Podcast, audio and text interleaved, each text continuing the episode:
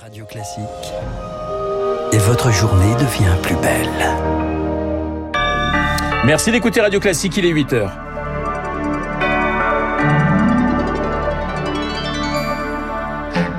La matinale de Radio Classique avec Renaud Blanc.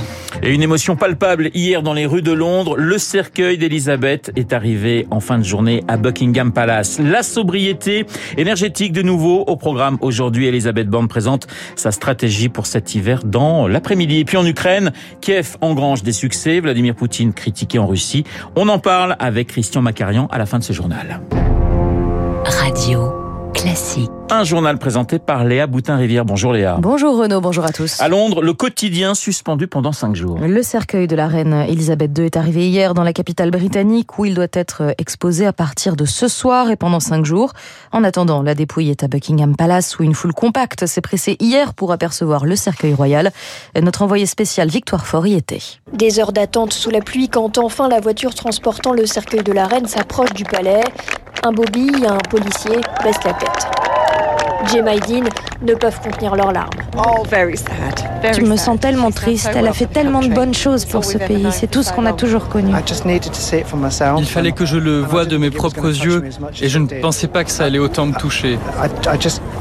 Je suis désolé, je n'arrive pas à mettre les mots. Derrière lui, la garde du palais passe. Lise avait prévu son imperméable pour un long voyage, près de 3 heures de train depuis le nord du pays. On sera là de nouveau dans la foule pour voir le cortège partir de Westminster Hall. C'est important d'être ensemble pour saisir l'atmosphère de ce moment historique. Près des grilles de Buckingham, Kim dépose un bouquet. Elle était militaire. Elisabeth II, c'était sa commandante en chef. Je lui demande quel effet sa mort a sur votre pays? Ça fait de nous ce qu'on a toujours été, dit-elle, des Britanniques, forts. Notre île est formidable. La pluie reprend de plus belle et les groupes s'organisent déjà pour se retrouver lundi pour les funérailles. Des coups de canon seront tirés depuis Hyde Park en début d'après-midi. Et puis, à partir de 16h locales, les Britanniques pourront se recueillir à Westminster Hall. Sobriété énergétique et économie au menu aujourd'hui, Léa. Les gestionnaires de l'électricité et du gaz RTE et GRT Gaz présenteront dans deux heures leurs perspectives de production pour l'hiver. Un peu plus tard dans la journée, ce sera au tour d'Elisabeth Borne de s'exprimer. Pierre Collat, bonjour. Bonjour. La première ministre doit présenter les différents scénarios pour faire face au pic de consommation pendant les mois à venir. Oui, ça commence par l'approvisionnement en énergie. Comment se fournir pendant l'hiver alors que les livraisons venant de Russie seront au mieux limitées, au pire inexistantes? Pour faire face, le gouvernement a déjà annoncé une réduction de consommation de 10%. Elle concerne plutôt les entreprises et les collectivités, à voir si de nouvelles mesures d'économie d'énergie seront annoncées. Elisabeth Borne est surtout très attendue sur le prix. Combien va-t-on payer son électricité et son gaz en 2023 Le bouclier tarifaire actuellement en place doit prendre fin le 31 décembre. On s'attend à 10 voire 20% d'augmentation. Une fois ce tarif fixé, quelles seront les aides? 6 millions de personnes profitent actuellement du chèque énergie. Sera il prolongé? Si oui, pour qui et dans quelle proportion? Réponse à 15h30. Merci Pierre. Et Ursula von der Leyen doit elle aussi présenter des mesures d'urgence devant le Parlement européen pour enrayer la flambée des prix de l'énergie. Léa, vers une évolution de la législation sur la fin de vie. Emmanuel Macron a annoncé une consultation sur le sujet dans la foulée d'un avis du comité d'éthique. Ce texte estime possible une aide active à mourir dans de strictes conditions. Et puis plus de 3000 hectares réduits en cendres en Gironde. L'incendie démarré lundi continue de progresser. Des centaines de personnes ont été évacuées. Qu'est-ce que c'est pas quoi faire. Qu'est-ce que c'est faire C'est pas quoi faire. Et vous avez sûrement reconnu cet extrait de Pierrot le Fou, La nouvelle vague est orpheline. Oui, le cinéaste Jean-Luc Godard s'est éteint hier, âgé de 91 ans. Il a fait appel à l'assistance au suicide en Suisse. Les réactions se sont multipliées. Emmanuel Macron a déploré la perte d'un regard de génie. Et l'écrivain Philippe Labro lui salue la mémoire d'un visionnaire. Du cinéma mondial. Il y a très peu de réalisateurs de films dont euh, les décisions, les choix, les goûts, euh, l'esthétique ont modifié et inspiré euh, le reste de leur profession. Dans sa manière de monter, de ne pas respecter les règles habituelles, Godard, il a détruit les règles et détruit les limites. Il avait un sens très précis du dialogue. Il savait très bien utiliser ses comédiens. Et malgré les quelques critiques du genre, oh, bah, il improvise, il invente, euh, c'est n'importe quoi, ça n'a jamais été n'importe quoi. Et la famille de Jean-Luc Godard a précisé qu'aucune cérémonie officielle ne serait organisée pour les funérailles du cinéaste. Et voilà, on va reparler du réalisateur dans les stars de l'info et dans Esprit Libre avec notamment Guillaume Durand. Il est 8h06 sur l'antenne de Radio Classique. Léa Moscou promet des frappes massives euh, face aux dernières avancées ukrainiennes. Cela fait plusieurs jours que Kiev accumule les succès. En début de semaine, euh, les autorités annonçaient avoir repris 6000 km de territoire et plusieurs localités dans le sud et dans l'est. Après six mois de, de conflit, la contestation semble en revanche enfler en Russie. Bonjour Christian Macarian. Bonjour Renaud. Vous êtes notre spécialiste des questions internationales et diplomatiques. Qui aujourd'hui en Russie conteste Poutine? Alors, on a euh, un spectre assez diffus de contestations dont aucune n'est vraiment majeure, mais il faut bien reconnaître qu'il y a trois mois, on n'aurait pas vraiment imaginé cela.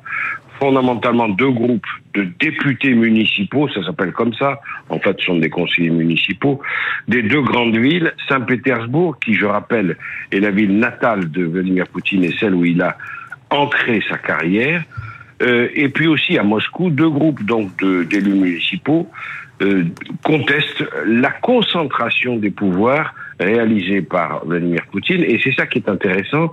Ils considèrent que l'échec en Ukraine est dû à cette concentration de pouvoir. Et que si euh, comme le dit le représentant euh, du conseil municipal euh, du quartier de Saint-Pétersbourg, qui conteste Poutine, si M. Poutine avait cédé la place, on n'en serait pas là. Donc on demande à Poutine de partir. C'est honnêtement du jamais vu. Ça n'est pas pour autant majeur parce que, encore une fois, c'est au stade municipal que ça se déroule. Mais il y a une autre contestation qui est, à mon avis, beaucoup plus inquiétante. C'est une contestation nationaliste. Et celle-là, elle concerne des anciens députés, des anciens militaires, voire des gens encore actifs dans les services de renseignement et de sécurité, qui, eux, considèrent euh, et l'affirment, notamment sur des chaînes de télévision comme euh, Russia One, euh, la première chaîne la plus écoutée, la plus populaire et la plus populiste aussi, ces gens-là considèrent que Poutine n'est pas assez dur, pas assez fort, qu'il n'a pas la main assez lourde sur l'Ukraine.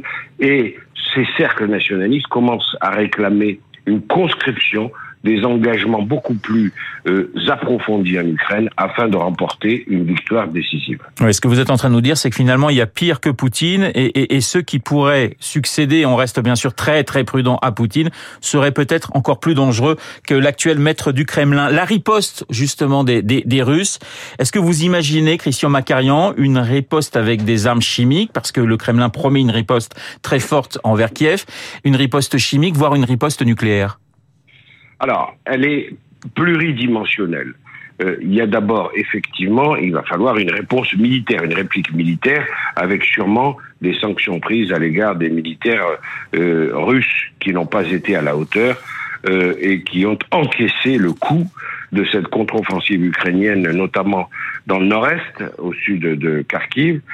il va falloir qu'il y ait une réponse militaire. Mais au-delà, le côté pluridimensionnel de, la riposte choisie par Poutine est le plus inquiétant.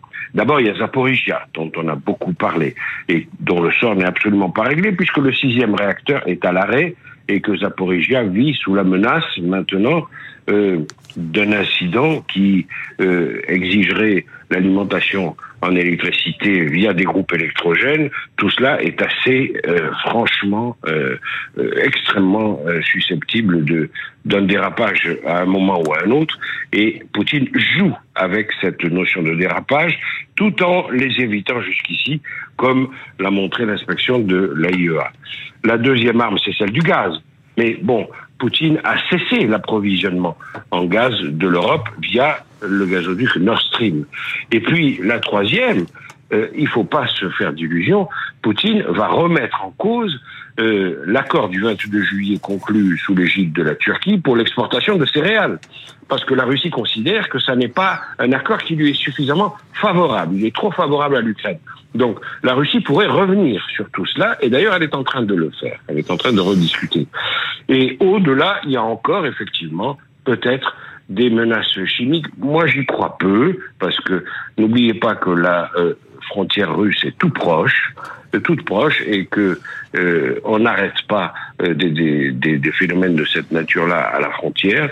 il faut faire très attention aux répercussions atmosphériques, mais je pense qu'en revanche, cette espèce de palette de rétorsion dont dispose Poutine nous met encore en situation de vulnérabilité par rapport euh, aux excès dont le pouvoir russe est capable. Merci Christian Macarian d'avoir euh, répondu à mes questions et d'avoir été ce matin sur l'antenne de Radio Classique. Léa, un petit mot de culture, on connaît la sélection du prix Médicis pour refermer ce journal. Oui, le numéro, de la, le numéro 1 de la rentrée littéraire Cher Connard de Virginie Despentes fait partie des 15 titres en course. Le prix Médicis a aussi retenu quatre premiers romans, tous ont été écrits par des femmes, Claire Baglin, Diati Diallo, Emma Marsante et Paulina Panasenko. Le journal de 8 présenté par Léa Boutin-Rivière. Dans un instant, l'édito politique de Guillaume Tabar et puis Guillaume Durand avec ses invités pour révoquer la carrière de Jean-Luc Godard. Mon cher Guillaume, bonjour. Bonjour. Mes chers Guillaume, bonjour si je puis dire. Bonjour Renaud. Vous connaissez évidemment Guillaume Suzanne Langlaine oui. Vous connaissez Suzanne Flon, vous connaissez Suzanne Vega, vous connaissez Suzanne Charandon. eh bien, vous allez apprendre à connaître Suzanne Gabory, et oui, Baptiste Gabory. vient de donner naissance. Et voilà, et papa, le 12 septembre, a une petite Suzanne, donc la fille de Baptiste Gabory. On lui souhaite bien sûr tout le bonheur du monde et une longue vie décarbonée euh, pour Baptiste Gabory. C'est normal. On embrasse le père, on embrasse la maman, Mona, et la grande sœur de Suzanne, Andrea. Dans un instant, euh, Guillaume Tabar.